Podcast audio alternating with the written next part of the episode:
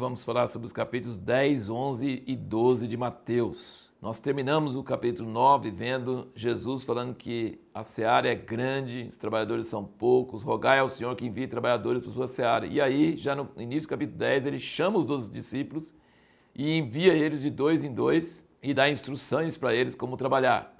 Então, veja que Jesus não tinha só poder para curar qualquer enfermidade, ele tinha poder também para transmitir essa capacidade de curar para seus discípulos. Diz aqui no versículo 1 do 10: Deu-lhes autoridade sobre os espíritos imundos para os expulsarem e para curarem toda sorte de doenças e enfermidades. Então, não só era algo que ele tinha, mas algo que ele também podia transmitir para outras pessoas terem também essa capacidade de curar as doenças e expulsar os espíritos malignos. Esses ensinamentos todos aqui do capítulo 10 não é só para essa missão dos doze. Lembra que Mateus junta tudo em um mesmo lugar. E isso aqui não era só para os doze nessa missão, é para todos os discípulos de Jesus durante todos os séculos. E ele fala várias coisas que são universais, né, que vão ia acontecer para todo mundo, sempre, durante todos os séculos, daquela época até hoje. Que iam ser odiados por todos, que iam ser protegidos por Deus, que deveriam fugir dos perseguidores de uma cidade e ir para outra, que deveriam depender do Espírito do vosso Pai, saber o que falar, que não deveriam cobrar por milagres. Ele tem várias instruções aqui, muito importantes, que não é só para aqueles discípulos naquela hora, mas é para nós também, para, para todos os servos de Jesus que saem em missões. Veja que coisa interessante, que o propósito das curas e milagres não era para acabar com todas as doenças do mundo, tá?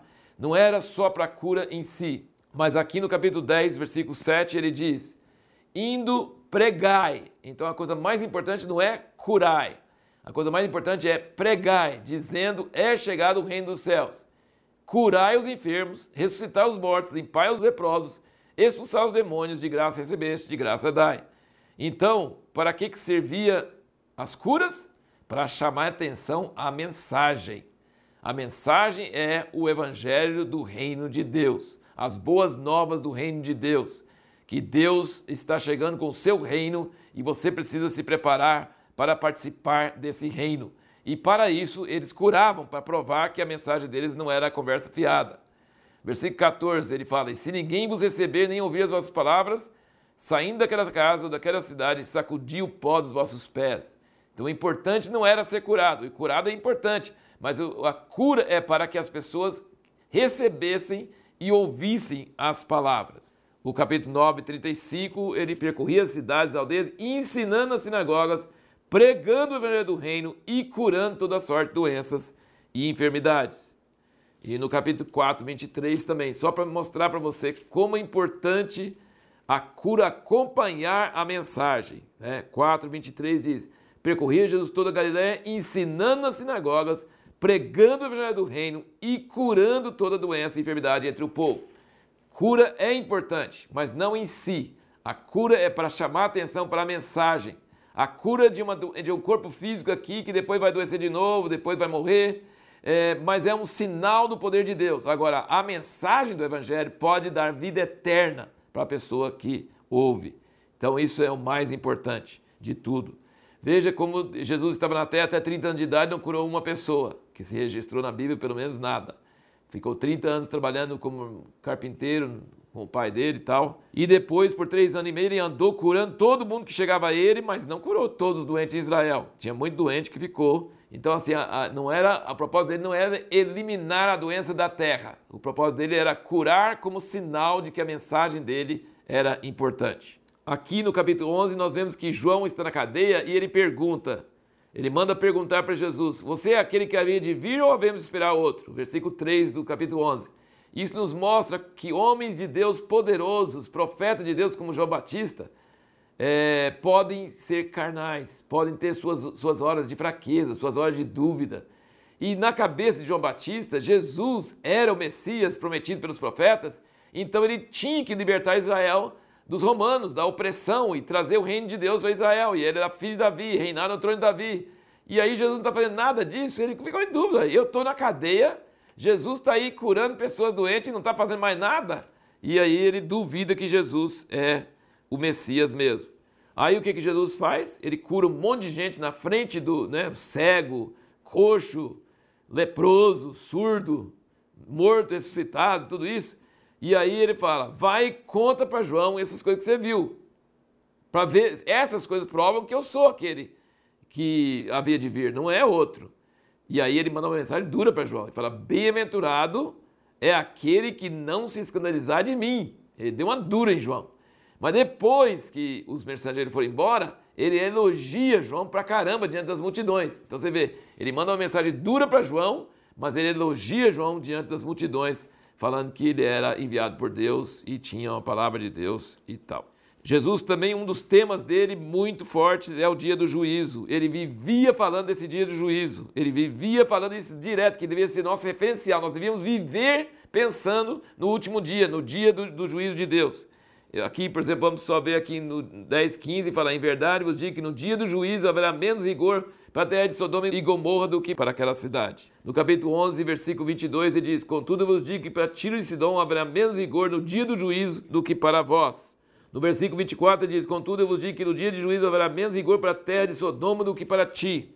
E no 12, versículo 36, ele diz, Digo-vos, pois, que de toda palavra fútil que os homens disserem, hão de dar conta no dia do juízo. E 41, os ninivitas se levantarão no juízo com essa geração e a condenarão, porque se arrependeram com a pregação de Jonas. E versículo 42, a rainha do sul se levantará no juízo com essa geração e a condenará. Então Jesus vivia falando do dia do juízo. Tem vários lugares que ele fala também que ele vai vir na glória do Pai com os anjos. Então, se você lê o Evangelho sem estar com preconceito nenhum e só querendo entender, por exemplo, o 10, 32, todo aquele que me confessar diante dos homens, também eu confessarei diante de meu Pai que está nos céus. Mas qualquer que me negar diante dos homens, também eu negarei diante de meu Pai que está nos céus. Ele vive falando que tudo que nós fazemos aqui na terra tem que ser é, é, com essa perspectiva. Eu estou preparando para o dia do juízo. Eu quero estar em ordem com Deus para o dia do juízo. É, duas vezes ele cita uma passagem de Oséias. Olha aqui no capítulo 9, 13, ele diz: em relação é, a ele ficar comendo com os publicanos pecadores. Ele diz: E depois e aprendeu o que significa misericórdia quero e não sacrifício. Essa misericórdia aqui, aqui em Mateus é grego, né? Mas lá a passagem de Oséias é recede. Misericórdia quero, recede eu quero e não sacrifícios. Isso é Oséias 6,6, tá? E, novamente, no capítulo 12, quando eles estão criticando ele porque não guarda o sábado, ele fala, 12, versículo 7, mas se vós soubesse o que significa misericórdia quero e não sacrifícios, não condenarias os inocentes, porque o Filho do Homem até do sábado é Senhor. Então ele cita duas vezes esse versículo de Oséias 6,6, misericórdia ou recede eu quero e não sacrifícios. É muito importante entender essa ênfase que ele está dando para isso. E tem uma passagem assim, maravilhosa que é aqui no capítulo 11, versículo 28, vou até ler aqui. Vinde a mim todos que estáis cansados e oprimidos, e eu vos aliviarei. Tomai sobre vós o meu jugo e aprendei de mim, que sou manso e humilde de coração, e achareis descanso para as vossas almas, porque o meu jugo é suave e o meu fardo é leve. Então ele está falando sobre descanso. Ele está falando que de todo jeito você vai levar um jugo. Se não tiver o jugo de Jesus, vai ter um jugo pesado. E ele pede para todas as pessoas cansadas chegar a ele e tomar o jugo dele. Então, jugo de ou jugo do mundo ou jugo de Jesus, um ou outro. Não tem jeito de ter descanso e não ter jugo nenhum. Mas o jugo de Jesus é suave, seu fardo é leve. Por quê? Porque ele nos dá o seu espírito, a sua força em nós, e aí nós não, não precisamos viver cansados ou cheios de estresse. E a pergunta que nós fizemos, o que é blasfêmia contra o Espírito que não pode ser perdoado? É, no capítulo 12, versículo 31 e 32, ele diz: Portanto vos digo, todo pecado e blasfêmia se perdoará aos homens, mas a blasfêmia contra o Espírito não será perdoada. Se alguém disser alguma palavra contra o Filho do homem, isso lhe será perdoado. Mas se alguém falar contra o Espírito Santo, não lhe será perdoado nem neste mundo, nem no vindouro. E isso traz muita preocupação. Gente, será que eu blasfemei contra o Espírito Santo? Mas é uma coisa que eu vou te falar. Se você está preocupado com isso, é porque você não blasfemou. Porque você está preocupado com isso. A pessoa que blasfemou contra o Espírito Santo não tem sentimento, não tem sensibilidade, não tem arrependimento, não tem nem preocupação com isso. É o coração duro. Sabe? Então, blasfemar contra o Espírito, por que, que blasfemar contra o Espírito é menos sério do que falar mal do Filho de Deus, do que falar mal é, de Deus? Você pode blasfemar do Pai ou do Filho, não tem problema, você pode ser perdoado, mas blasfemar contra o Espírito não pode ser perdoado. Eu sempre comparo isso com o seguinte: tem um helicóptero passando em cima de você, você está atolando na lama, lá no brejo, está quase no, na sua boca, e aí o helicóptero passa e uma corda desce. Então, o helicóptero é o Pai, o, o piloto é Jesus e a corda é o Espírito Santo. Você pode falar mal do helicóptero, esse helicóptero não é de nada. Você pode falar mal do piloto, esse piloto não sabe dirigir nada. Mas se você confiar na corda e pegar na corda, você vai ser salvo. então você pode falar mal do piloto, pode falar mal do helicóptero, mas do Espírito Santo, que é o que é Deus aqui na terra. Então não é que o Espírito Santo é mais importante que Deus, mais importante que, Jesus. Não, é que ele é o meio, é o único meio de você ser salvo. Então não pode Blasfemar. Blasfemar significa você rejeitar ele. Se rejeitou a corda, você vai afundar no, na lama e não vai ter recurso para você. E a pergunta que nós vamos fazer no próximo vídeo é: por que, que Jesus não pôde fazer muitos milagres em Nazaré?